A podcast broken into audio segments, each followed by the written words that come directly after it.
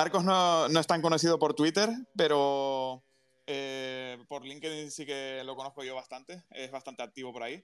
Y, y, la verdad que hace análisis brutales y tiene una trayectoria en el sector que, que muchos envidiarían, en mi opinión. Entonces, eh, eso, vamos a abordar un poco eso, ¿no? Su trayectoria, eh, pues, qué, qué, experiencias ha tenido, qué proyectos eh, ha, ha, pues eso, eh, ayudado e incluso ha creado y, y, qué, y, en qué está metido ahora, qué proyectos tiene a futuro.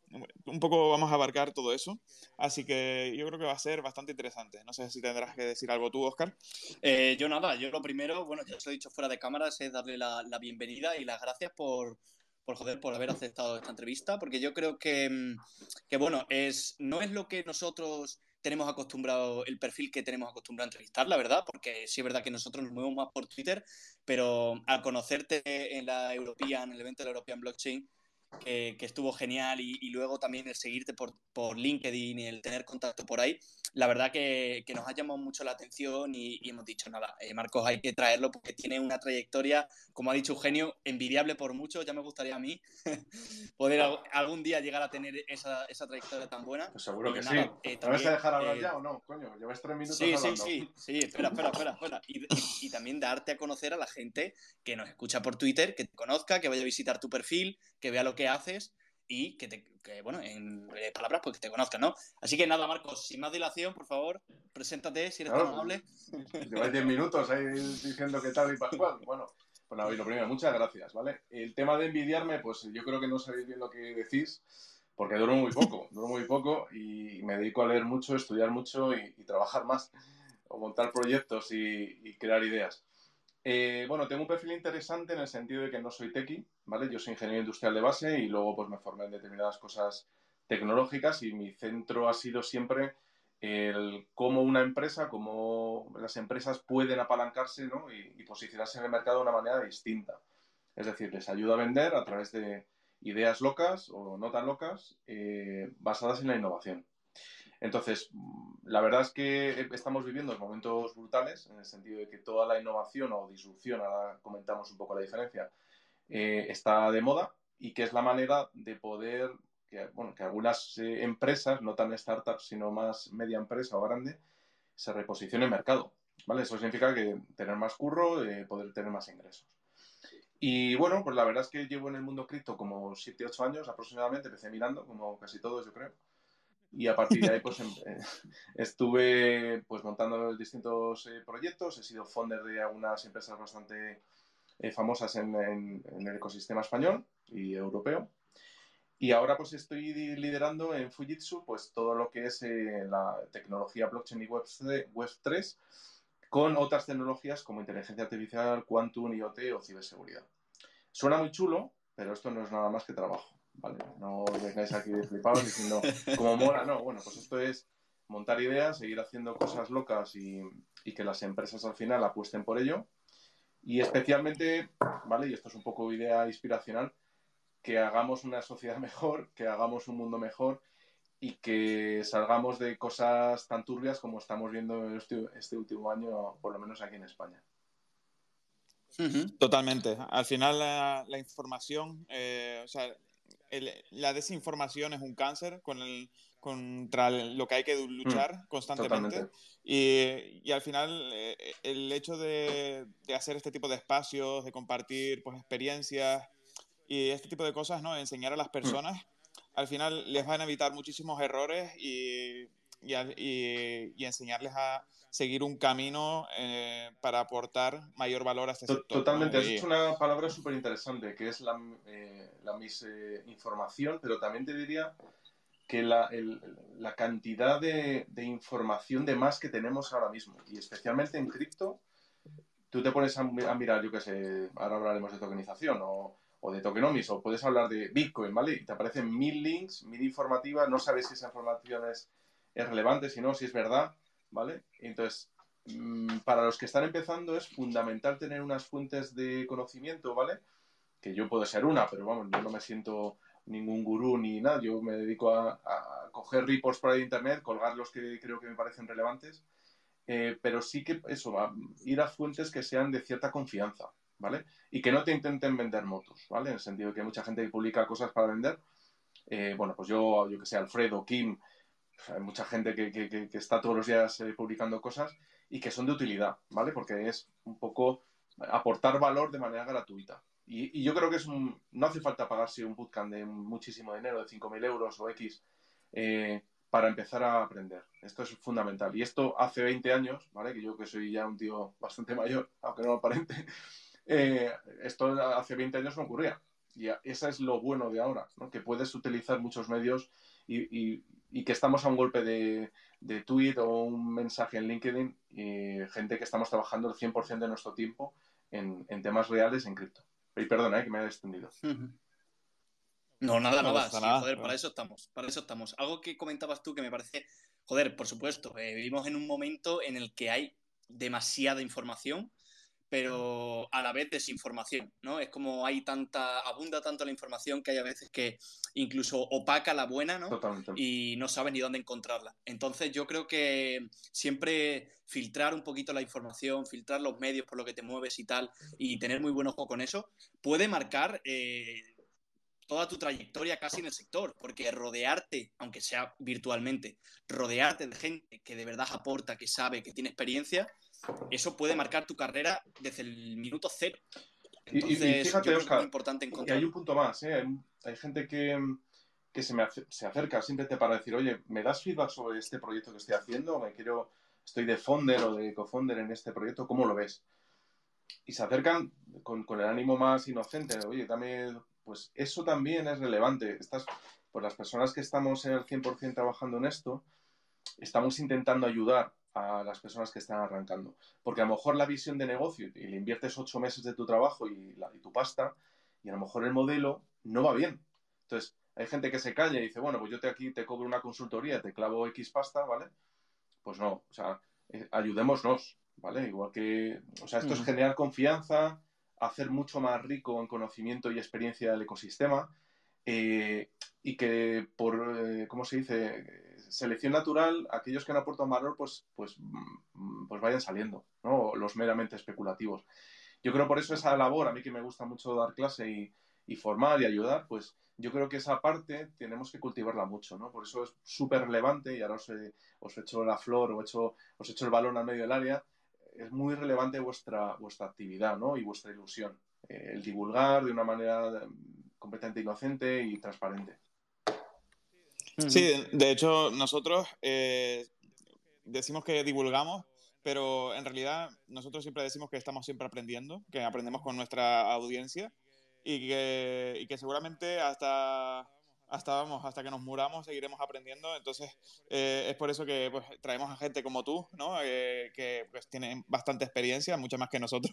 Entonces, eh, que, que, pueda, digamos, enseñarles a, a, eso, a nuestra audiencia, acerca de, de, todo lo que abarca este sector, ¿no? Que, que, vamos, que al final siempre te quedas corto, ¿no? Pues, Pero lo intentamos, lo intentamos fijaros, hacer. O sea, hay una reflexión que os hago. El, el mercado ahora mismo ha, ha pegado un giro súper interesante de dos años a esta parte, ¿vale? y se me echará la audiencia encima, pero el hecho de que haya un framework de regulación, ¿vale? Y que grandes empresas, ya sean de consultoría o de inversión, o grandes bancos que están detrás de, de grandes proyectos cripto, eh, estén trabajando en esto, ha dado mucha solvencia. Es decir, está permitiendo una adopción mucho más masiva. Entonces, eh, uh -huh. eso nos va a permitir que mucha más gente y muchas más eh, empresas, perdón, vayan a querer trabajar en blockchain, porque si está un BBVA, por ejemplo, o un Santander, o un gran fondo de inversión, ¿vale? Va a dar mucha seguridad. Y a mí particularmente me está pasando que me, me contactan muchas empresas para entender qué es blockchain, para empezar, no os descojonéis, pero hay mucha gente que todavía no sabe lo que es, y cuál es la mejora que puede implementar en una empresa. Entonces, pues aquí es una gran labor de divulgación, ¿no? De explicar ya no solo blockchain, eh, sino que es un ecosistema cripto, que es una tokenización, que es DeFi, que es ReFi, eh, yo qué sé, me, me, yo qué sé, auto, sistemas de ultraliquidez, ¿vale? Eh, pero tenemos que pensar que el 70% de las empresas en España tienen un proceso, tienen una, por decir así, un 50% de digitalización. Es decir, que están todavía en el papel. Imaginad el camino claro. para llegar a implementar un sistema o un modelo de blockchain, ¿vale? O de cripto en una empresa grande. Es complicado. ¿vale? Pero hay que hacerlo. Sí, Claro, no, al, final es, lo que hay, ¿no? Y seguramente queda un, trayecto todavía algo largo, porque sí es cierto que, claro, tú date cuenta que si a ti te viene una empresa que nunca ha tenido ningún tipo de contacto con el sector blockchain, ¿no? Y te pregunta, es lo que tú comentas, ya le tienes que hacer, eh, tienes que empezar a instruirle desde cero completamente. Y, y, no es un sector en el que digas, en un día ya te pongo, ya te lo explico todo y ya lo entiendes todo. Es un sector que necesita sus horas, necesita, perdón, que me hago, necesita su entendimiento y, joder, y la parte, la parte legal, ¿eh? o sea, principalmente los, eh, los, las áreas más resistentes en las empresas es legal, compliance, ¿vale? Regulación, perdón, y explicar todo tipo de riesgos, porque esto ya, y esto es una reflexión que ya os lanzo para meternos un poco en cripto, es que, que los, cuando tú metes un, un modelo nuevo eh, basado en tokenización o en DeFi, ¿vale? Tú ya no solo estás añadiendo riesgos tecnológicos, estás añadiendo riesgos financieros, porque estamos hablando de finanzas digitales, ¿vale? O descentralizadas, si queréis. Entonces, ya tienes que más o menos trabajarlas, tienes que saber qué pains o qué puntos de dolor van a tener las empresas para tener un plan de salida, porque si no, la conversación se bloquea ahí y, hasta luego, Mari Carmen. Entonces, por eso es un poco, eh, estamos viviendo un momento muy interesante para muchos perfiles, no solo un perfil de ingeniería ni un perfil tequi, sino hay, hay perfiles legales, hay perfiles de negocio, hay perfiles de ventas, ¿no? Pues todos esos se van a ver muy, muy influenciados y muy tienen que estar implicados en un proceso de cambio hacia, hacia un modelo de blockchain. Pero vamos, vamos un poco más al tajo. ¿Queréis que hablemos de tokenomics o qué? Eh, bueno, primero queríamos hablar de, tu trayectoria en el sector. Eh, pero antes, antes, antes que nada, eh, quería añadir a lo que has dicho que la regulación va a ayudar mucho, pero yo sobre todo abogo a que sea una buena regulación, ¿no? Mm. Porque ya hemos visto con otros temas digitales, ¿no? Por ejemplo, con, yo qué sé, los creadores de contenido o, cualquier, los, modelos de e-commerce, ¿no? Que, que, no han sido bien regulados por la falta de entendimiento y de los, de los de eso, de, los legisladores. Yo diría que la regulación eh, nunca va a ser buena, ¿vale? como la esperamos, porque eso eh, va a ser, va a venir tarde, va a venir eh, con muchas pegas, pero hay una frase que es, si la vida te da limones, pues tú tienes que hacer la mejor limonada. Entonces, entonces, bueno, pues veremos a ver cómo podemos hacer ese Swift y ese pivotar esos modelos. La regulación ya os digo que viene tarde, ¿vale? Viene muy tarde, pero, pero que no nos quite, y los, yo creo que lo estabas justo tú diciendo y te he cortado, que no nos quite esa capacidad de innovar.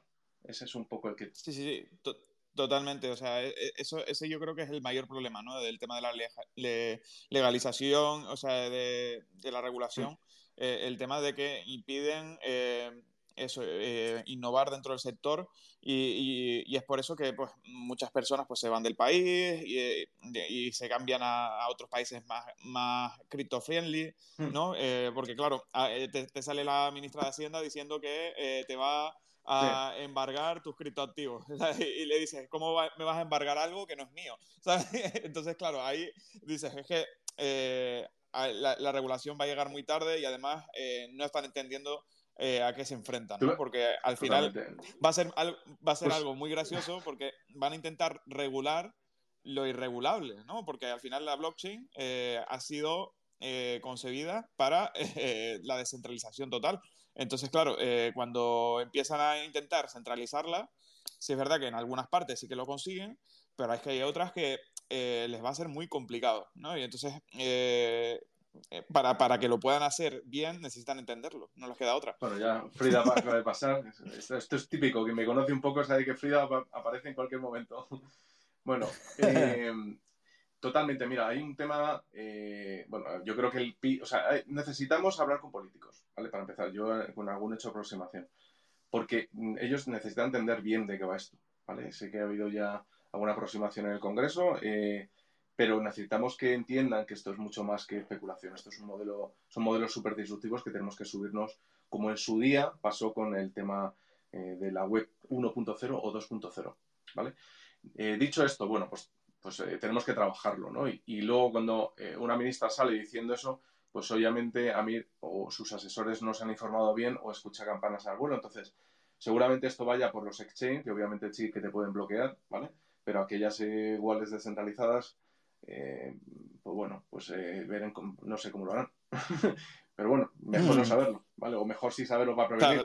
Pero bueno, eh, estos son cosas que mejor que esté claro, ¿vale? Y yo creo que em, apostar por una transparencia plena siempre es, positivo, pero desde la protección del individuo, ¿vale? Es decir, tú tienes tus derechos de poder salvaguardar tus cosas y, que, y, sobre todo, ahorros de gente, ¿vale?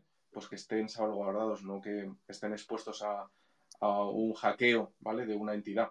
Eso es, yo creo que es ah, trabajar sobre la ciberseguridad es muy interesante. Pero vamos, que no me quiero decir. Sí, sí, Totalmente. Hablemos un poco. Va a cortar en un minuto. ¿Qué hacéis? ¿Me mandáis el link al mail? Sí, ahora, ahora, te lo mando. Ahora te lo mando. Sí, eh, y, empezamos abordando tu trayectoria en el sector, que yo creo que va a ser bastante interesante. Vale. Entonces, mm. cuarto por aquí. Eh, es que para quien no lo sepa, que en esta Space es que tenemos, estamos haciéndolo por Zoom y, se corta cada, cada minuto. o sea, cada, cada, cada 40. 40, cada 40, sí. Entonces, Pero nada, le, envío la invitación otra vez al Zoom. Vale, sí. Em, lo que te decía, el tema de la trayectoria, Marcos, si tú quieres, puedes hacer lo que quieras, ¿vale? Tiene, tiene varias opciones. Si quieres extenderte, te puedes extender y si la quieres tocar, pues es que no sé cuántas entrevistas en tu vida te han hecho, a lo mejor estás hasta las narices ya de repetir todo el rato. No, no, no, hay problema, ¿eh? O sea, que os cuento un poco, sobre todo ah, para que la gente también pueda ver, eh, pues no sé, si hay gente que quiere meterse en el sector, pues que vea, pues no sé, mis vivencias, ¿no? Mis lecciones aprendidas y, aprenda sobre ello. Vale, sí, perfecto. Pues, pues eso, yo creo que puede estar muy interesante porque ya te digo, eh, tiene recorrido y yo creo que a la gente que nos está escuchando le va, le va a interesar mucho porque de todos los días se aprende algo nuevo, ¿no? Y seguramente que de ti pueden aprender muchísimo. Estoy 100% seguro. Vale, pues nada. mandarme, em, el, link por mail, please. Sí, estoy, estoy en ello.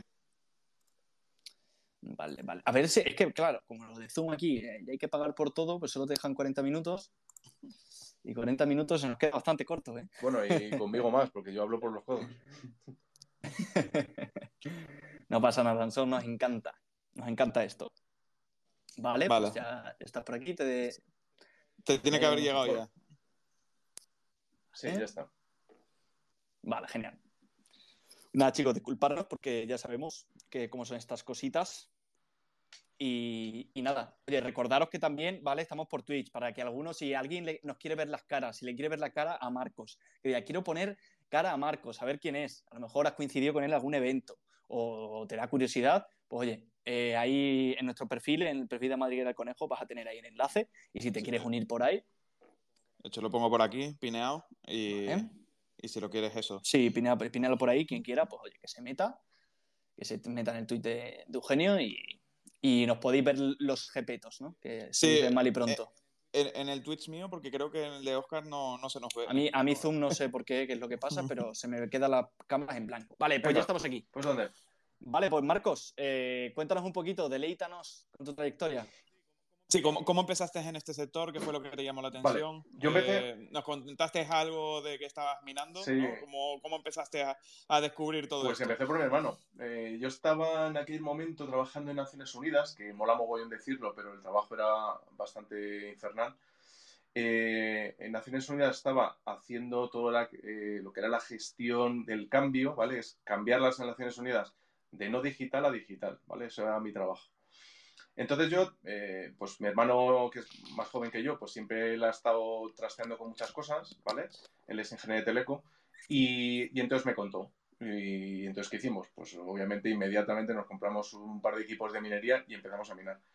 Y entonces... ¿Pero qué te contó? En plan, mira Bitcoin. sí, o sea, en plan, mira Bitcoin, mira esta historia, dale una vuelta, eh, tú que estás con temas de, data centers y tal, lo tienes que conocer y tal. Entonces, con esta historia típica que te mandas un WhatsApp de una línea diciendo, mira, esto es la polla, yo creo que fue así.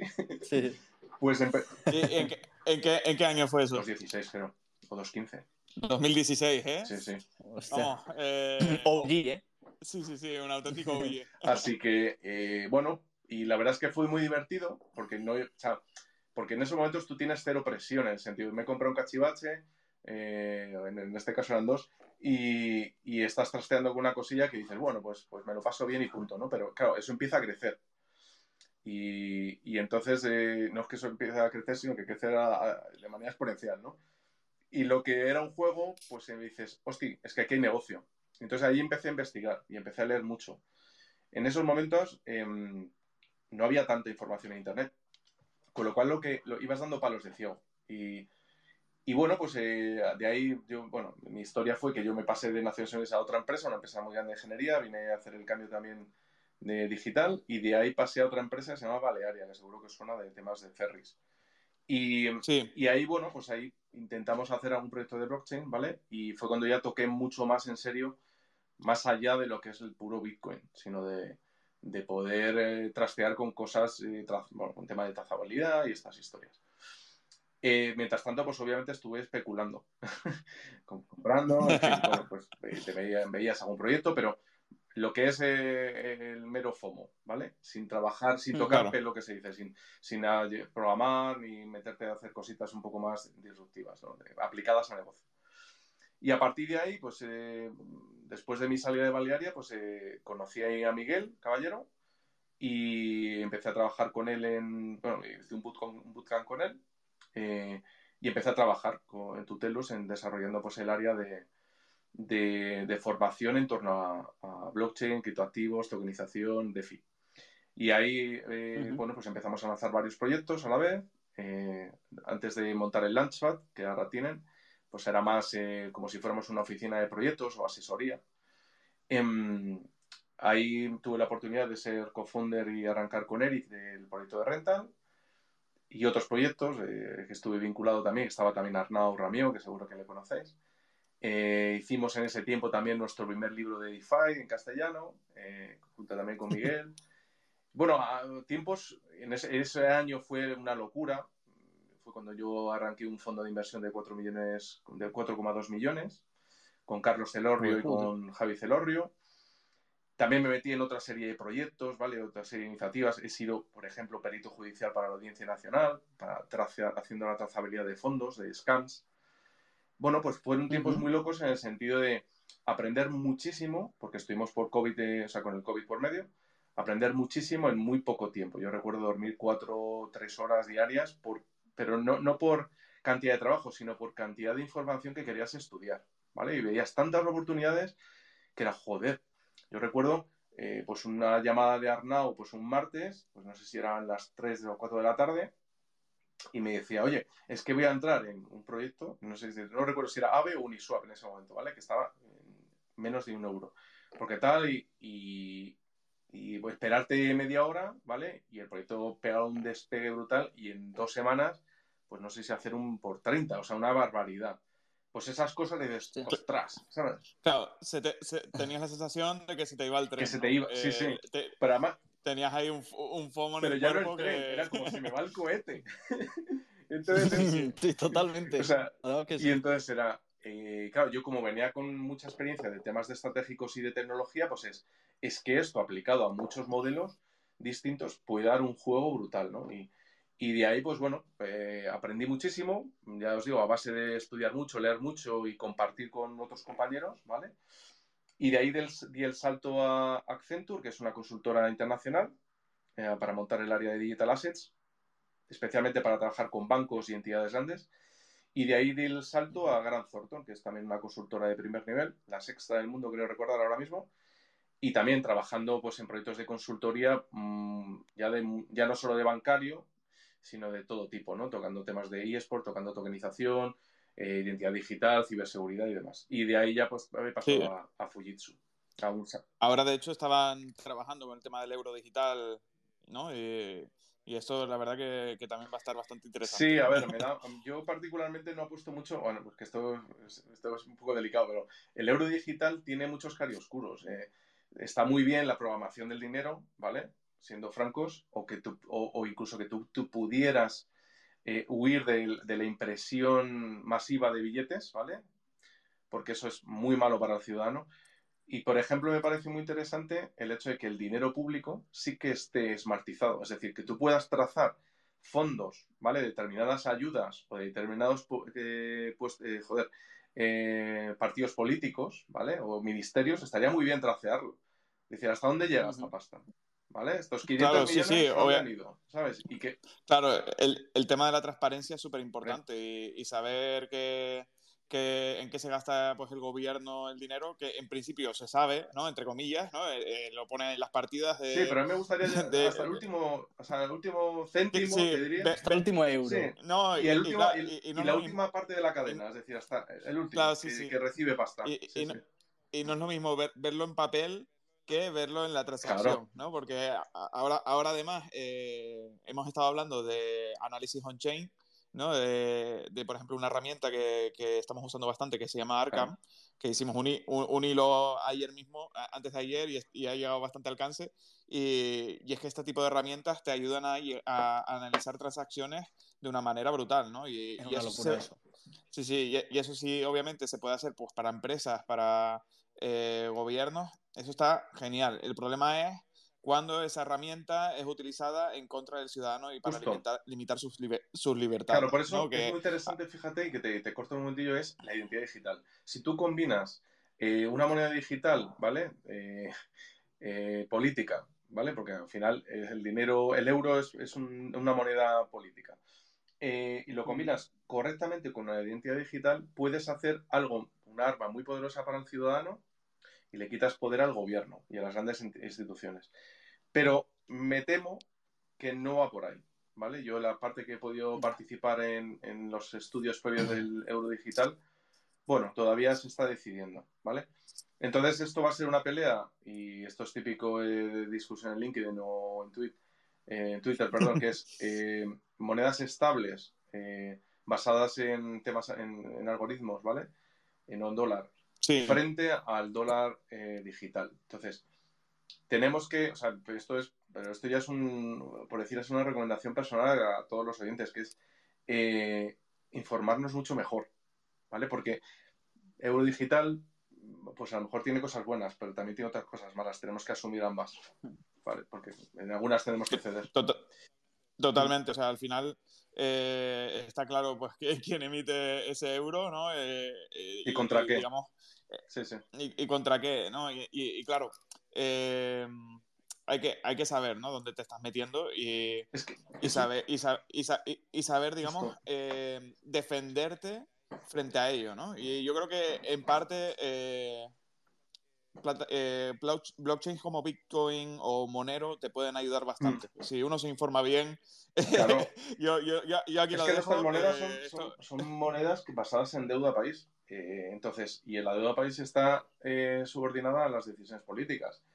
¿Vale? Pero lo que pasa es que, aunque seas, eh, o sea, quien esté gobernando sea A y tú seas del partido B, te lo comes. Entonces, también, o sea, esto son reflexiones muy alto nivel, ¿vale? Hay que bajarlo mucho, pero a lo mejor también tendríamos que esmartizar las decisiones políticas. Es decir, porque muchas veces el impacto de una decisión política no tiene el efecto hoy ni en el próximo tres años sino que se vea 10 años. Entonces, esmartizar ese tipo de historias y penalizarlo, se pueden hacer muchas cosas muy interesantes.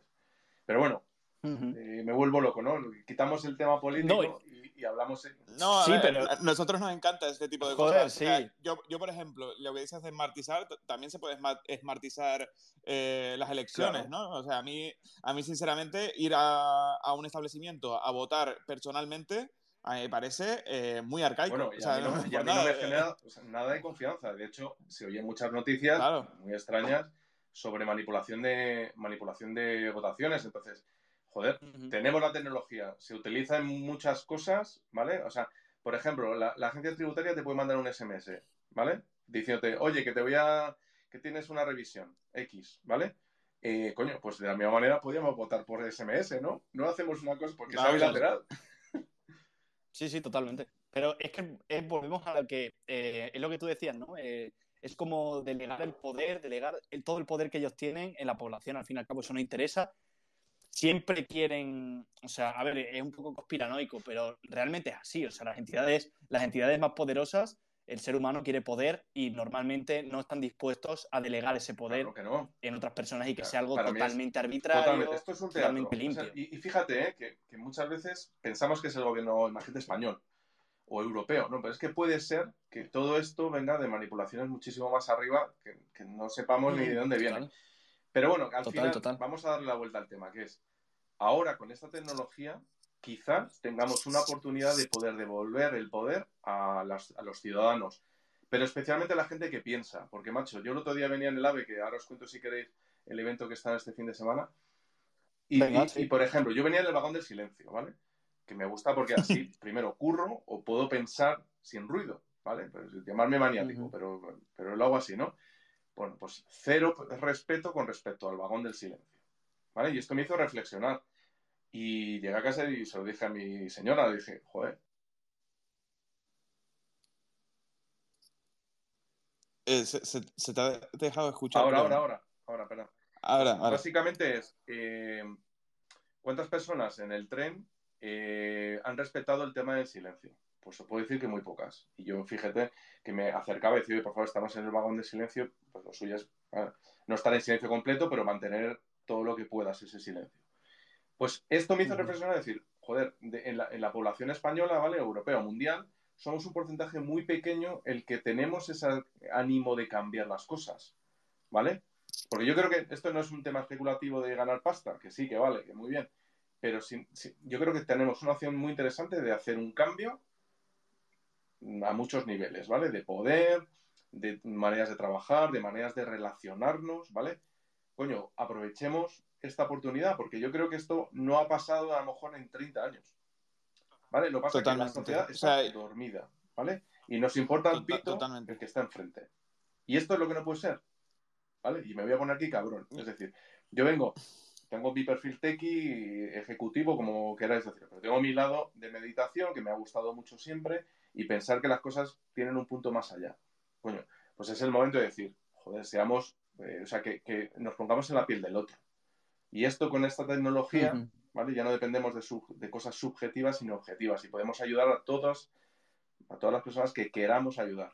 Total, bueno, que podemos generar un cambio, pero que esto tenemos que estar activos, ¿vale? No... Además, Total. Lo, lo, bueno y lo malo de todo esto es que en la blockchain se queda grabado todo. Y, y claro, eh, tenemos una oportunidad muy grande y que eh, la irresponsabilidad de, de, algunos, y por no decir de más de lo que deberíamos, eh, está haciendo, está manchando este sector, mm. ¿no? El hecho de que, de que hayan group pools todos los días, el, hecho de que, de que, a la gente, pues, eh, pues eso, le, envíen enlaces eh, fraudulentos, scams, el, hecho de que caiga uno de los exchanges más grandes de, eh, del mundo, eh, el, hecho de que caiga una, un top 10 eh, de las criptomonedas por simplemente apalancarse en su mm. propia cripto, ¿sabes? No, ¿sabes? Son, son temas de irresponsabilidad que además no, no digamos, o sea, no, no, no son culpa de, yo qué sé, de algún fallo técnico de programación o lo que sea, sino culpa de la maldad de las personas, ¿no? De decir, voy a hacer esto adrede para, para lucrarme de ello, ¿no? Y entonces, ¿sabes? Porque, pues por ejemplo, si, si, FTX hubiera quebrado por un fallo de programación o lo que sea, de sus cuentas o lo que sea, pues, ¿qué, qué hubieras podido hacer? ¿Sabes? Yo qué sé, eh, contratar mejor personal o lo que sea, pero eh, si, si ha, ha, ocurrido precisamente por eh, la mala gestión y eh, la irresponsabilidad de, de, los, de los más grandes, ¿no? Voy, voy, más allá, ¿eh? Y ojo, porque además está con Pedro este fin de semana de Binance me va a matar. Pero, ¿dónde están los grandes scams ahora mismo? ¿Vale? Los grandes RuPaul. Pues en la red de BSC. O sea, no sé cuántos proyectos aparecen al día de estas historias, pero. Y todos con la expectativa de voy a crecer, me trinco pasta y hasta luego. Entonces, coño, pues a lo mejor lo primero que tenemos que hacer es educar, ¿vale? Eh, explicar cómo se monta un token, contra qué y qué tiene detrás, entender que hay proyectos que tienen sentido y otros que no. Entonces, rápidamente identificarlos y por otro lado, que haya determinadas entidades centralizadas como tipo Vainas que tienen muchísimo poder, pues que acote, ¿vale? Que no sea solo pasta, porque entiendo que ellos ganan dinero con esto, pero que proteja un poco a muchísima gente eh, de la parte oriental del mundo, ¿vale? Sin decir etnias, pero hay gente que, que, está muy enganchada. Esto es una ludopatía absoluta. Meterte en toques que crees que en ese mismo día vas a hacer un por 10, ¿vale? Pero es que el por 10 puede, puede convertirse en que has perdido todo. Y nosotros, bueno, pues tenemos un nivel de vida X, ¿vale? Pero allí en India, a lo mejor ellos. Eh, ya lo digo. Vale, India, perdón. A lo mejor ellos, 50 pavos es, es, el, es muchísimo dinero al mes. Sí. Y se lo juegan, ¿sabes? Entonces, eh, joder, esto también hay que entenderlo con respeto, ¿sabes? Eh, pero bueno, que estos son, eh, joder, es un comentario, es un poco tal, pero que yo creo que hay que tenerlos en la cabeza para que la gente entienda el mapa, ¿vale? Que nosotros somos unos privilegiados. Sí, totalmente. Yo, yo concuerdo con vosotros. Y, nada, yo creo que. Y si no, y si no reventamos. a puñetazos. ¿Qué, tal si, nos cuentas un poquito para, cambiar de tema eh, eh, lo del evento? A ver qué, se ha cocido por ahí, qué, pues, aprendizajes pues eh, puedes compartirnos. Se ha flipado. el, evento se llama Metamonzón, ¿vale? Y ha sido el segundo año ya. Ha sido el segundo, el segundo evento, ¿vale? Y nada, pues yo es que me puse en contacto con, con Jesús Guerrero y me dijo, Marcos, ¿por qué no te vienes? Y, y hablas eh, sobre temas de blockchain y ESG, ¿vale? Temas de sostenibilidad. Y nada, tuve la oportunidad de tener como 15 minutillos eh, para contar un poco qué estábamos haciendo desde Fujitsu, pero no quiero hablar de Fujitsu hoy, ¿vale? Entonces, em, no, no digo porque tampoco me... O sea, ¿sabes? Contar para vender pasos, o sea, prefiero educar, que yo creo más interesante. Y, y me ha gustado mucho el evento, fijaros, em, eh, el pueblo se llama, bueno, la ciudad se llama Monzón, ¿vale? Yo no la conocía, está en Lleida pues es el primer ayuntamiento que está utilizando blockchain, ¿vale? Que yo, un caso real, ¿vale? He trabajado con otros que me parecen interesantes, pero con conciencia y con foco. Y, se lo decía, ¿no? Se lo decía a Jesús, digo, enhorabuena, y le decía, es época de valientes y vosotros estáis siendo muy valientes, porque estáis apostando por una tecnología. y, no solo esto, ¿no? sino el evento que en un sitio pues, perdido de la mano de Dios, que sí, que está a 30 minutos de, de Logroño, 30 minutos de Lleida, ¿vale? Que tiene una industria potentísima, pero que realmente en, nuestro sector recordemos que somos muy poquitos. Pues, pues un evento que se ha llenado, ¿vale? Están pues, puedo, perfectamente 350 personas a lo mejor.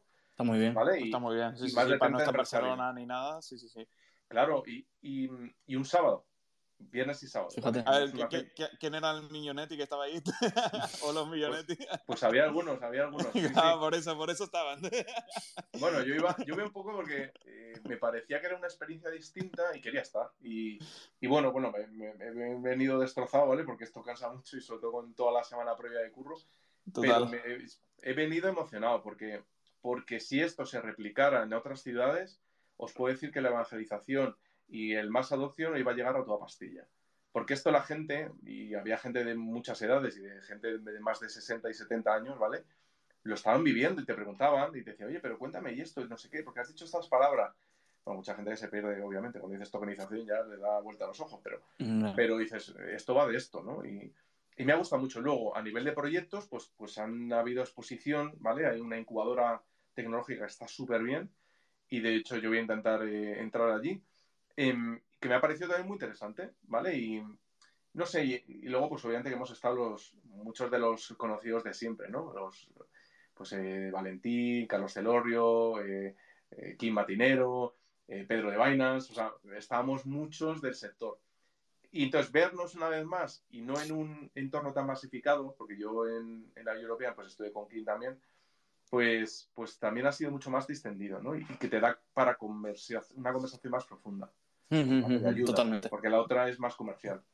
Total. Al final, eh, este tipo de eventos, eh, tanto los grandes como los pequeños, ayudan muchísimo a, pues eso, tanto a este sector como a ti mismo, porque al final eh, te vas con, con, ganas de seguir emprendiendo en este sector y seguir haciendo cosas, ¿no? Porque ves que, eh, ves que, también hay gente interesada, ¿no? Ves que también hay competencia y esto pues al final te, te anima, ¿no? Eh, Fíjate que yo empecé el, el, el viernes, hablé un poco sobre lo que es blockchain y sostenibilidad, ¿vale?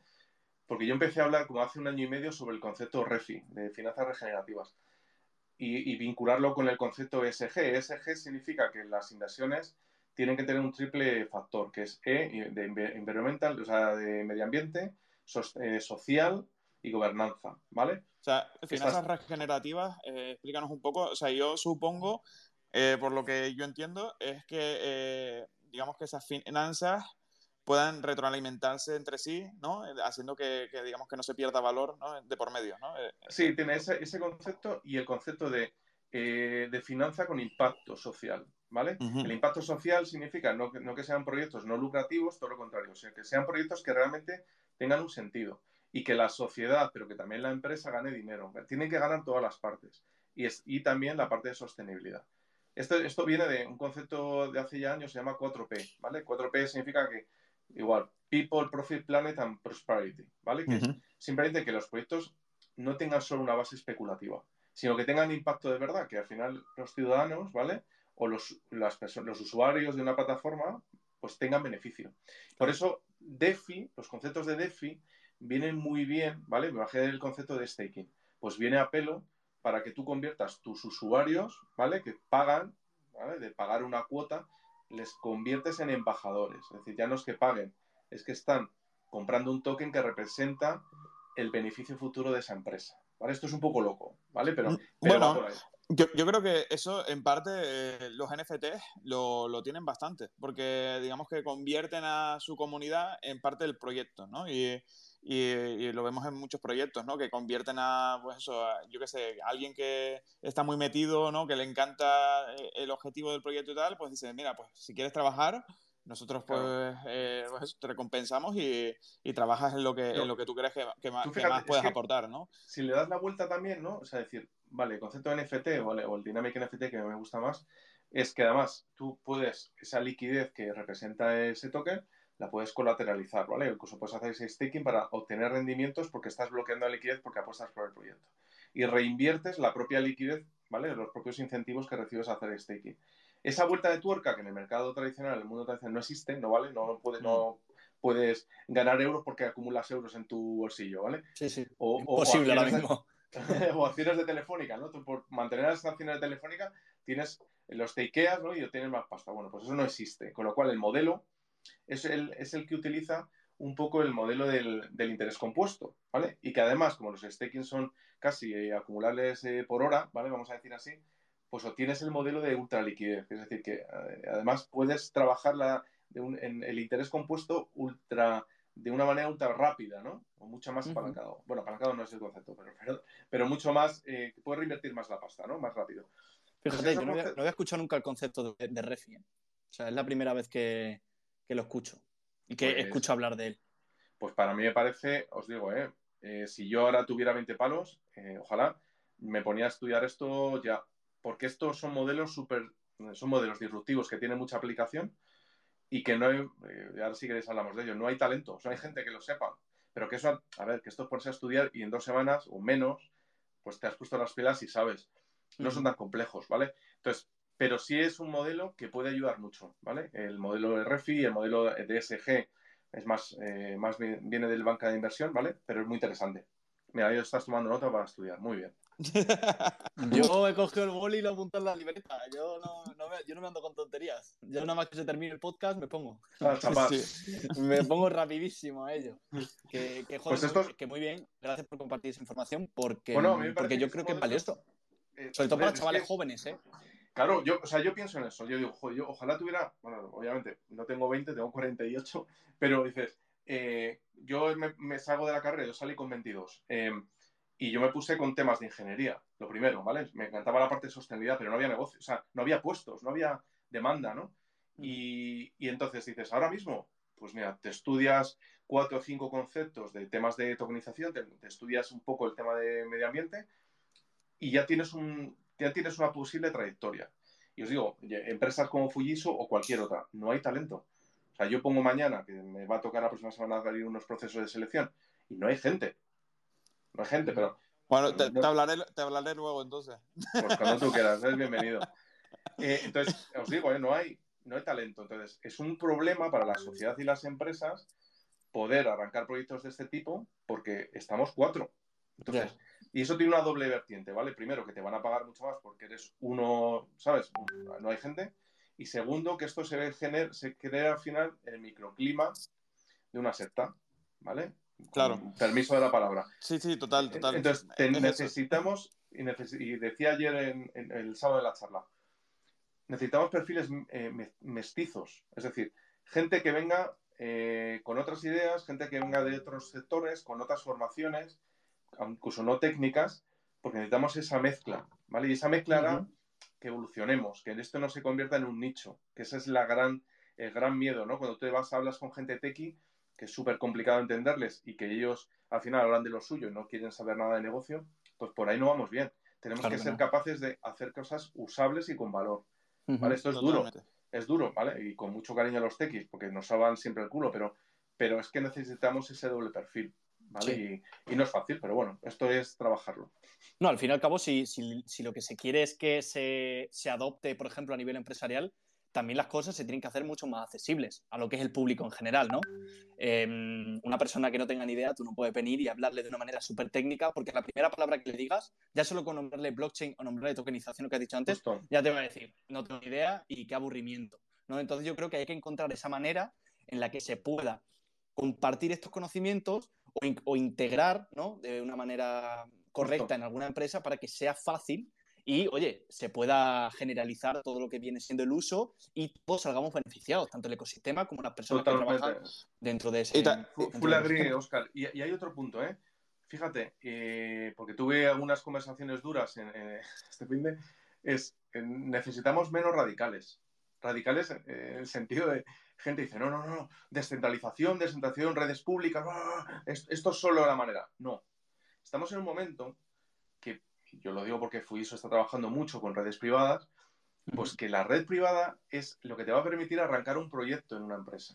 Y tú lo que necesitas es que la empresa entienda cómo trabaja blockchain. Y ya darás el paso a una red híbrida y a una red pública. Pero tienes que ser menos radical, es decir, flexibilizar tu, pensamiento. ¿Vale? esto es difícil porque venimos todos que somos muy believers y muy descentralizados. Pero tienes que entender que las empresas y, la sociedad están en un punto mucho más anterior.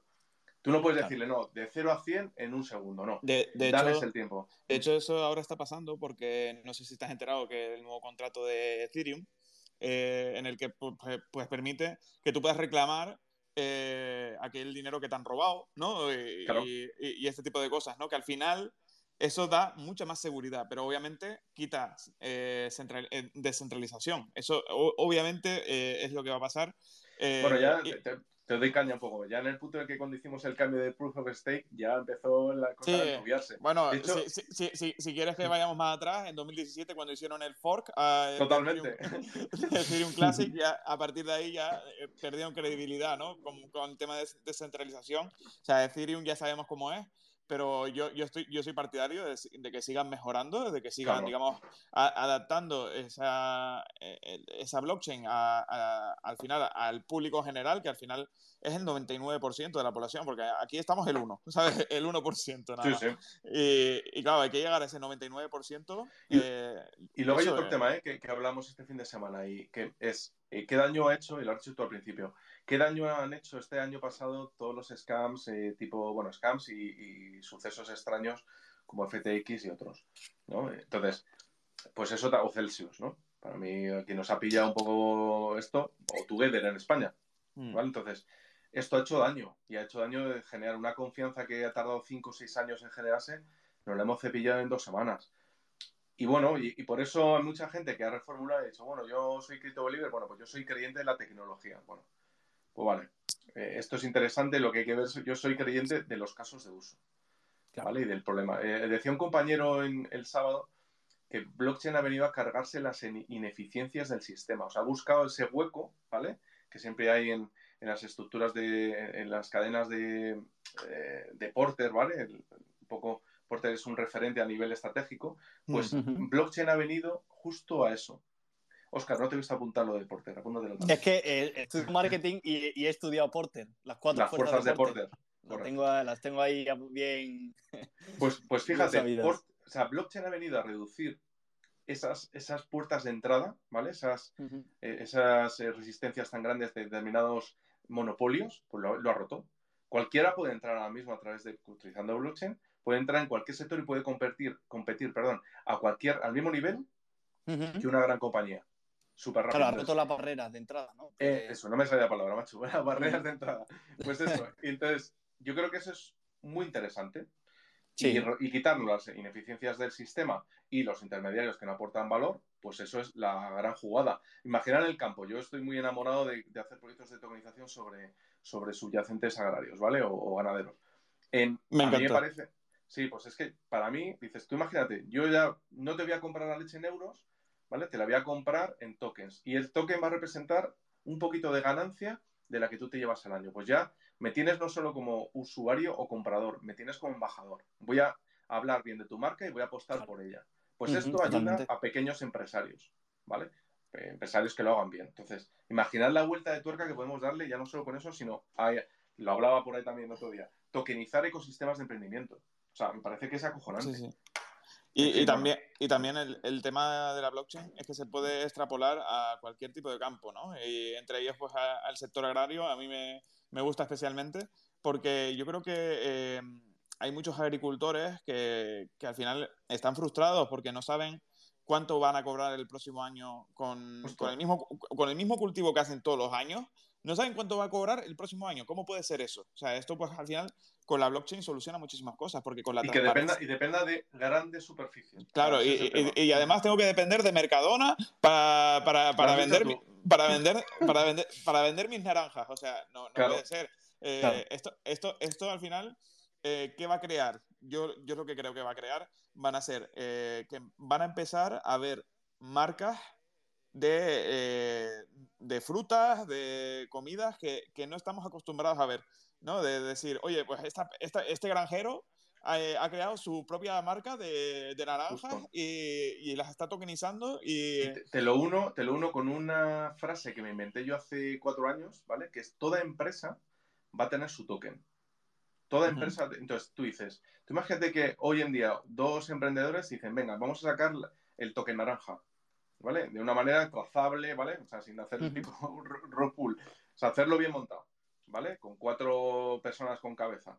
Pues es que mm, esto es un nivel de competencia distinto y un Mercadona o X, ¿vale? Se va a encontrar con un nivel de competencia que no va a saber cómo pararlo. Porque estás compitiendo, y esto es estrategia, estás compitiendo en un mercado distinto de una manera distinta. ¿Vale? En fin, bueno, que estoy aquí dando, y luego, también hay que tener en cuenta, dando clase. No, hay que tener en cuenta también muchas veces que eh, como, va cambiando también la sociedad y es que a día de hoy mucha gente valora más la producción sostenible y, ese, mm, ese, contenido de calidad, ¿no? Que un agricultor, si en cualquier momento cualquier, una persona eh, decide tokenizar sus productos y, mm, y mm, ¿cómo, es la palabra? Eh, no. Cercionar, sí. No, es como, eh, bueno, sí, cerciorar de que eso es de calidad, que ese contenido mm. es un producto ecológico y que tiene una sostenibilidad.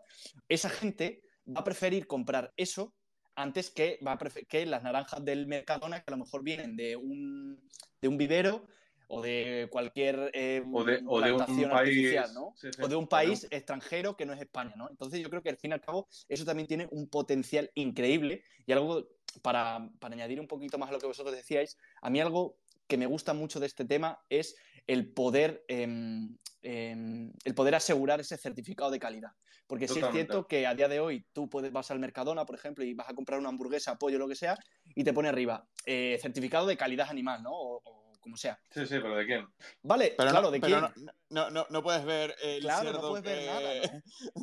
de, quién, de dónde? ¿no? Se en, preguntas, ¿de quién y de dónde? En, en, cambio, con la blockchain, esto, digamos, toda esa información puede estar eh, eh, metida y, y, tú puedes, yo qué sé, con un QR meterte y ver eh, hasta, hasta, vamos, que, a, qué edad fue matado el cerdo para que... todo, todos los procesos, Todos los procesos. me, vais a, me vais a obligar a ¿Qué se le ha dado de comer? ¿Qué todo? Va, va por ahí, o sea, y, esto es uno de los servicios que nosotros en Fujitsu lo denominamos eh, tecnología con propósito, ¿vale? Me obligáis a decirlo. Pero Dale, dilo, dilo, tienes permiso. Es, que trabajamos, nuestros proyectos son, se basan en el Trust Data y porque queremos conseguir una Trust Society. Ese es el objeto. Nosotros queremos montar una infraestructura de dato confiable que genere nuevos modelos de negocio. Y desgraciadamente, esto ahora mismo solo lo permite blockchain. ¿Vale? Y ya podemos hacer a partir de ahí descentralización de todo porque sería el siguiente paso, ¿vale? Pero nos habilita modelos súper chulos. Y, os hago la siguiente reflexión. Imaginad que podemos tokenizar la investigación. La investigación, por ejemplo, de enfermedades. Total, eso al final es súper potente porque eh, hoy en día la mayor parte del dinero que, se llevan las investigaciones son a partir de patentes. ¿Qué pasa si, puedes tokenizar eh, las patentes ¿no? o, volverlas a un contrato inteligente? No, al final, eh, digamos, que eso te puede ahorrar muchísimo dinero porque esas patentes además están centralizadas por, por entidades. Por los, por los, de siempre. Sí, por sí, los entonces... de siempre, ¿sabes? Entonces Pfizer, todas estas. Entonces, eh, al final, eh, si, si una, un laboratorio puede estructurar eh, una, una patente a través de un contrato inteligente en el que pues eh, incluya pues todos los procesos que ha recibido eh, los tratamientos ¿no? y, y digamos eh, todos los químicos que lleven etcétera etcétera y puedan digamos eh, auditarse por otros científicos y este tipo de cosas y, y tenerlo todo en un contrato inteligente que se pueda demostrar y que se pueda ver pues eso al final eh, les ahorra muchísimo dinero y pueden invertirlo pues en más investigación. Qué, qué interesante y... lo que acabas de decir, macho. Es, sea, lo veo como un customer journey que se llama, ¿vale? El, el, el, camino del cliente, pero en este caso sería el camino del paciente. Tú haces una trazabilidad total del, del, de ese camino del paciente y lo puedes tokenizar. Tú imagínate que, claro, porque dices, si un paciente empieza a tomar una medicación X, ¿vale? Va a tener, vas a saber los impactos que tienes. Si ya tienes 100 pacientes totalmente traceados, ¿vale? Objetivos, Uh -huh. vas a saber ¿no? cómo premiarlo. Entonces, es lo que la vuelta de tuerca que le quería meter. Lo gamificas, dices, a mí me interesa utilizar este tratamiento porque voy a conseguir beneficio, porque mi, mi caso de uso, mi experiencia, sea bien o sea para mal, espero que sea para bien, la traslado a futuros pacientes que van a salir bien. Entonces, soy partícipe del beneficio futuro en la salud de otras personas. Esto es la polla, esto no existe. ¿Vale? Pero esto son fumadas de, de, lunes por la tarde, ¿vale? Esto hay que llevarlo luego. hay, que llevarlo... hay, que llevarlo... a la realidad, ¿no? Claro. claro. A, la, a, la, vida real. Vale, oye, eh, eh, se va a cortar, seguimos hoy otro ratito, ¿no? Eh, vale. Sí, o sí. sea, eso en el momento que tú, que es lo que te quería decir también, que sí. cuando tengas que irte nos lo comentas sin no hay ningún problema, ¿vale? Sí, o sea, no te preocupes. Minutillos. Vale, venga, vale. Hacemos venga, otra, le damos una pregunta y Vale, venga, seguimos. perfecto. Venga. Vale. Vale, pues, eh, vale, pues hacemos una preguntita que yo tenía aquí algunas, ¿vale? Pensadas que me he traído, me he traído apuntadas de casa. Muy bien. Pero claro, tío, es que eh, se ha hablado de algo más profundo de lo que yo tenía pensado. Entonces ahora no te sí. quiero preguntar las preguntas que tenía pensadas porque va a ser algo irrisorio, ¿no? Hemos Claro, hablado de, de temas... tú pregunta, muy- coño. Luego ya, ya, ya reformulamos. Claro, pero no, no, no, le vas a preguntar qué es tokenización ahora, ¿no? Ahora, si quieres, sí, puedo, puedo. No, no, no, pero, pero mire, a mí eh, tenía algo, o sea, por ejemplo, nuestro podcast empezó eh, enfocado a los NFTs, ¿no? Entonces, eh, hemos hablado mucho de tokenización y demás, pero ¿por qué no hablamos también ya para finalizar y por el broche de la entrevista? Esta tokenización, ya que los NFT son eh, activos no, eh, eh, no fungible token, pues ¿por qué no lo trasladamos ¿no? a los NFTs? Entonces, bueno, quería decirte un poquito qué opinas tú del futuro de los, de los NFTs, cómo se van a Te vas a cagar, ¿eh? eh, ¿Eh? eh, ah, digo que te va, te va- siéntate en la silla porque ahí voy. Eh, ¿qué te iba a decir? Me estáis mandando el link eh, de vídeo, ¿no? Te lo acabo de enviar. Vale, dame un momento y es que así os escucho mejor que, que tengo el Vale. móvil y Sí, sí, no os doy preocupes. respuesta a los NFTs. Es que es algo que me interesa mucho porque, joder, eh, eh, yo creo que mucha gente utiliza los NFTs a día de hoy solo como un activo especulativo y, y de una manera un poquillo, yo creo que vaga, vagamente, ¿no? Pero yo quiero que una persona como tú, con trayectoria y con experiencia, nos diga cuál es su visión. Yo, yo creo que todo esto. tan- tanto a los tokens como a los NFTs les pasa lo mismo. De que mucha gente lo está utilizando como activos especulativos, pero en verdad el verdadero eh, uso que se le puede dar no se le está explotando. ¿no? El- el ver- se está explotando simplemente la, la parte especulativa. Y eso a mí es la, lo que yo lo creo que le chirría más a la gente y por lo tanto por lo que no ha llegado a, a calar tanto ¿no? Eh, en la población eh, el hecho de los NFTs, eh, de los tokens y este tipo de cosas, ¿no? Porque han visto que es simplemente especulación, no han visto un uso real, ¿no? Y han dicho, pues estos locos que sigan con lo suyo, ¿no? Y, y, bueno, eh, eso estaría interesante tu opinión acerca de todo esto, porque al final eh, también explicar un poco, eh, digamos, que cómo, cómo diferenciar si hacer que tu proyecto sea a partir de tokens o a partir de NFTs, porque mucha gente lo confunde, ¿no? Eh, Vale. eh, voy- Te- porque dame, porque- a, a Zoom, Sí. que ya te lo he pedido. Sí, voy, voy. Que eso, que mucha gente lo confunde, eh, el hecho de que, mm, de que eso, de que, mira, voy a hacer mi proyecto de tokenización, pero en verdad le conviene más hacerlo en NFTs y, y- y lo contrario, ¿no? Mira, voy a hacer mi proyecto de, de NFTs y, y, en verdad le conviene más tokenizar, ¿no? Eh, entonces, vale. Pues venga, empiezo, empiezo desde cero. O sea, lo primero es, eh, cuando Oscar, diseñamos... te, te, envié invitación al WhatsApp. Ya, es que, me está, es que me está pidiendo un, un, ID, tío, y no me lo... Me dice ID de reunión no válido. Eh, no sé. Eh... Yo he entrado sin problemas, ¿eh? Ya, ya, y yo, y yo antes también. El problema es que ahora me pide el ID y no sé por qué motivo. Pero te, te pone el mismo de siempre, ¿no? Es el 820. Pues es, es, cierto, pero lo he copiado y lo he pegado y me dice que no es, no es válido. Entonces, bueno, darle, darle vosotros, darle vosotros, no os preocupéis. Yo Man. sigo probando. No os preocupéis. Bueno, yo voy tirando si queréis. O sea, lo primero dale, para dale. mí es cuando defines un proyecto, eh, eh, tienes que entender primero cuál es el flujo de trabajo de ese proyecto, ¿vale? Los, la, el sistema, por decir así, financiero, ¿vale? ¿Qué flujos de caja va a tener? ¿Cómo entra el revenue? ¿Cómo sale? ¿En qué puedes invertir y demás? Sobre eso, tú tienes que definir un sistema tokenómico, que habitualmente haces primero un análisis de la taxonomía del token. ¿Qué significa esta palabra tan chula? Significa que tienes que definir, básicamente, si tu, te, tu token va a ser utility o security. Sí. Uh, ¿Vale? A partir de ahí, utility hago el, el resumen. Utility es un token de utilidad, es decir, va a tener un uso concreto, no tiene especulación económica ni financiera, ¿vale? Esto es importante porque si no, en función de si es utility o security, hay que utilizar un canal de o bien CNMV o no, ¿vale? Sí, de hecho ahora están teniendo problemas, ¿no? Eh, Binance, mm. eh, XRP, todas estas están teniendo problemas porque, claro, se les considera claro. más bien security en vez de utility, entonces, claro, no... Claro, esa línea roja es muy complicada, especialmente, bueno, aquí en España sí, ¿vale? Y tenemos que security vía CNMV, pero en Estados Unidos es muchísimo más complicada. Es decir, la SEC te llega y te. Y es que además no, la SEC no pregunta como aquí en España. O sea, la SEC llega y te va a tu casa y te, te mete la cárcel, ¿vale? O sea, es, y la multa es acojonante. Entonces, aquí, bueno, pues aquí te mandan una cartita y tienes que justificar y explicar. Total, dicho esto, utility y security, ¿vale? Eh, para mí, los NFTs tienen esa funcionalidad, ¿vale? Eh, de utility, ¿vale? Con lo cual tú tienes que trabajar una gamificación del token para que realmente el token primero se use, ¿vale? O, eh, por decir así, eh, tenga funcionalidad concreta, ¿vale? Esto es súper importante. Si no, el, el, proyecto, sea con NFTs o no, no va a funcionar. Entonces, en security los tokens son, son muy sencillos. Se basan en ingresos futuros, flujos de caja o deuda, ¿vale? Con lo cual la tokenización representa eso, no tiene más, no, no es complejo. Dicho esto, que muchos, yo sé que hay muchos proyectos que están basados en NFTs, vale, pues es una, yo creo que han intentado recoger la tendencia de muy FOMO de, de los NFTs, pero seamos uh -huh. más ambiciosos, ¿vale? Y os propongo lo siguiente, que es, hay una nueva clase de tokens que en la que yo llevo ya un año y medio trabajando que se llaman Dynamic NFTs, ¿vale? Que la única diferencia es... Se, se te ha dejado de escuchar.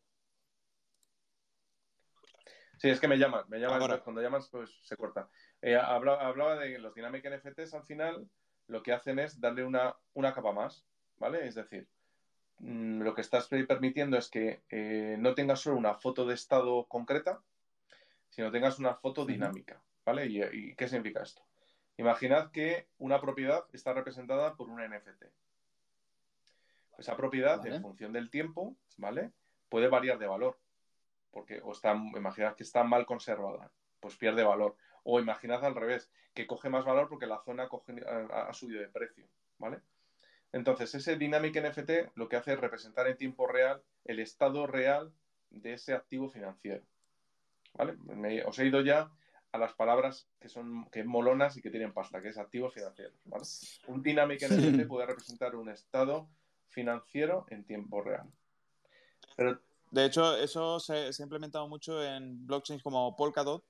Eh, yo, yo, estoy viendo bastante eso, ¿no? porque la verdad que el desarrollo que está teniendo es bastante grande y, y los dinámicos NFT fueron, vamos, eh, con eh, Kusama y todas, digamos, las parachains que, que han salido, eh, han tenido bastante desarrollo y, y, y básicamente eh, a nivel, sobre todo de videojuegos mm. y, ese tipo de cosas, puede ser interesante porque eh, también eh, a, a, nivel también de, otros activos de inversión también, pero eh, si por ejemplo, yo qué sé, hablando de videojuegos, eh, supera ciertos niveles. Claro. Acumulas, eh, acumular la experiencia es un activo más valioso, justo. Claro, entonces eh, tienes un activo más valioso, por lo tanto la gente va a querer tener eh, el activo, ¿no? Entonces mm. es una manera también de, recompensar a aquellas personas que usan el juego y este tipo de cosas, ¿no? Entonces eso pues se puede implementar a cualquier otro tipo de sector, obviamente, pero bueno, este es el ejemplo más claro, ¿no? Yo creo. Y, y hay un punto interesante, que es los Dynamic NFTs, bueno, los NFTs, tienes una opción muy interesante de alquilar.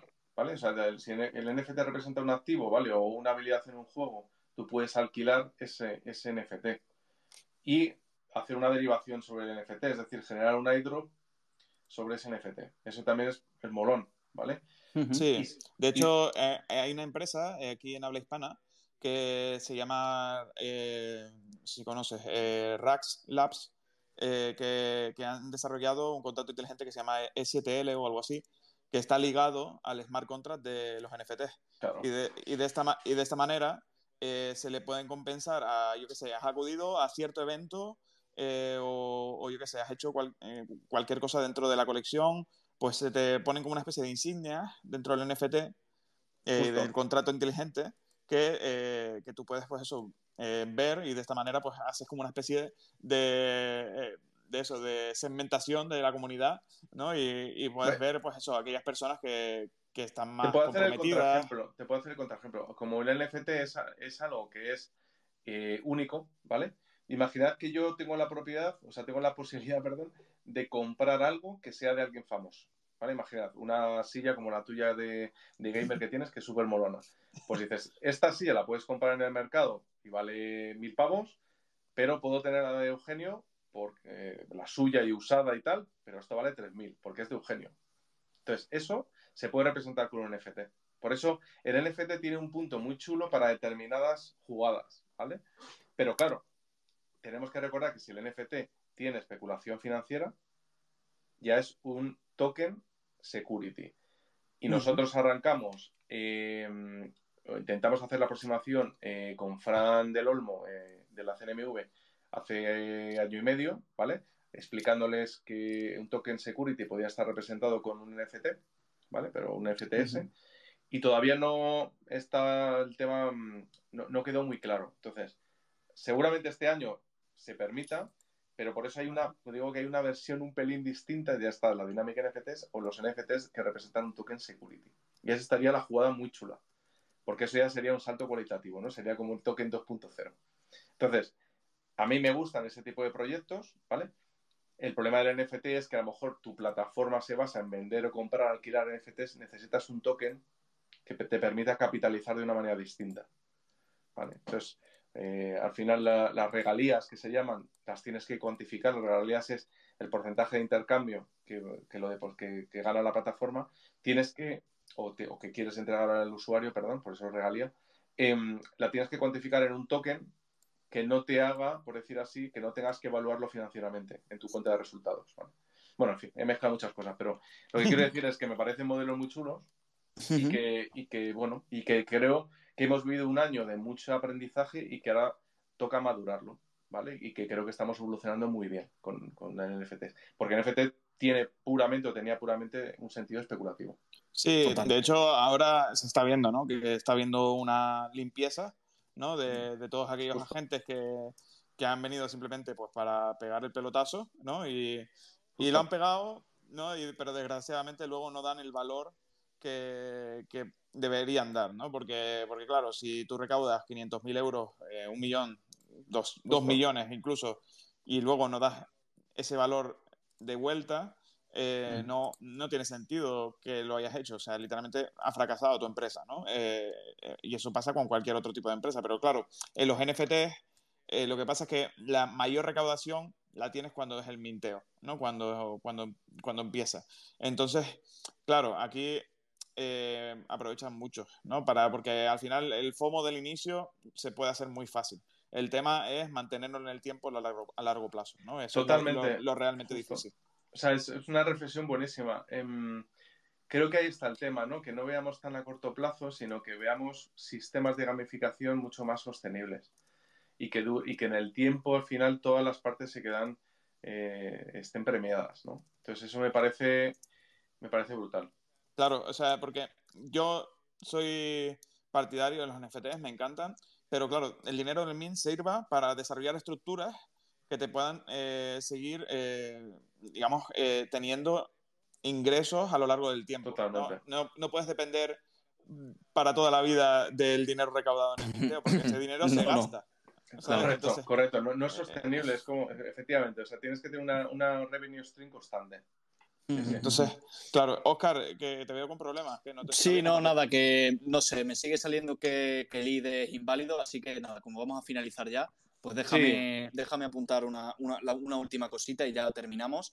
Y era el tema de que yo creo que los NFTs, como fue, como dio esta fiebre tan grande y tal, eh, mucha gente se intentó subir a la ola, como, eh, como pasa siempre ¿no? en cualquier boom, en cualquier eh, burbuja que hay pero al fin y al cabo el mercado siempre tiene esa inteligencia intrínseca, por decirlo de alguna manera, por hacer alguna referencia, ¿no? Y es que va eliminando a esos oportunistas que, que, comentabas tú y también va em, transformando un poquito lo que es el sector, porque yo estoy totalmente mm, o sea, convencido de que aquí a un par de años el, no va a ser, o sea, el mundo NFT no se va a mover como se mueve a día de hoy. Va a haber evolucionado mucho, van a haber cambiado muchas cosas, porque al fin y al cabo es un mundo también que cambia tan rápido, hay tanta información, eh, hay tantas cosas que eh, como, como, de forma natural pues, pues tiene que avanzar. ¿no? Entonces yo creo que para mí en un futuro las cosas serán muy diferentes a como es a día de hoy y esperemos que también deje de haber tantos oportunistas, que en el mundo NFT hay muchos oportunistas y se empiecen a establecer o a entender los, los NFTs como em, un medio más que tiene tu empresa, ¿no? no yo creo que también que esté todo en torno a los NFTs y tal, bueno, puede ser potente, pero, pero quizá eh, te puede dar como una herramienta como, creación, como creación de comunidades y tal, pero a lo mejor te limita mucho, ¿no? Yo creo que quizá como un añadido puede ser algo muy potente, ¿no? Pero bueno, eh, yo, yo, creo que al final el, el Web3 va a ser como una especie de eh, departamento que van a tener todas las empresas, ¿no?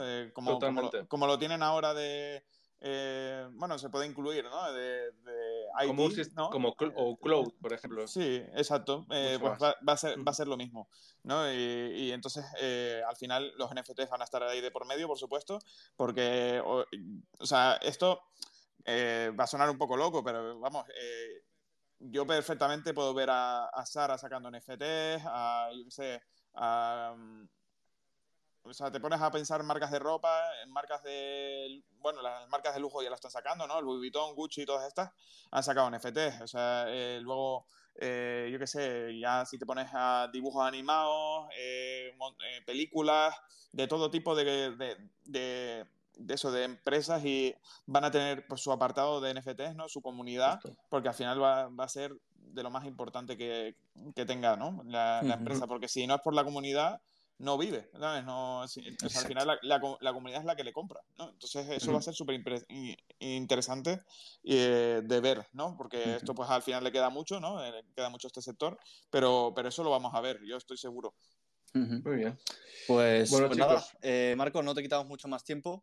espero que, haya, que, hayas estado bien, cómodo y hayas tenido una conversación agradable. Nosotros, la verdad, que yo me voy con muchas cosas apuntadas. Me voy aquí con un par de cositas que le tengo que dar un vistazo. Y nada, ha sido, ha sido un placer. un placer, Marcos. Yo, por mi parte, yo te llevo siguiendo bastante tiempo y, la verdad que, eso, que ha sido un placer hablar contigo. La verdad que, eso, que tenía muchas ganas. Y pues, ojalá pues alguna próxima o en algún, algún evento verte de nuevo, porque pues eso, las conversaciones que, que se han dado, la verdad que han sido muy interesantes.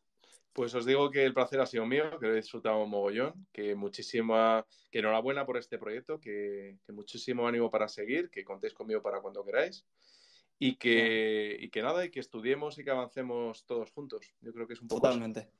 Totalmente, esa es la idea. Bueno, oye, muchas gracias, chicos. Sí, espera, vamos a quedarnos un momento en el Zoom, ¿vale? Vale. Quiero, yo, yo, al menos quiero hablar una cosa contigo. Entonces, vale, eh, eh, pues, pues nada, chicos un eh, saludo, muchas gracias por estar aquí. Eh, gracias por escucharnos a pesar de que sean las 5 de la tarde. Eh, vamos, suerte con,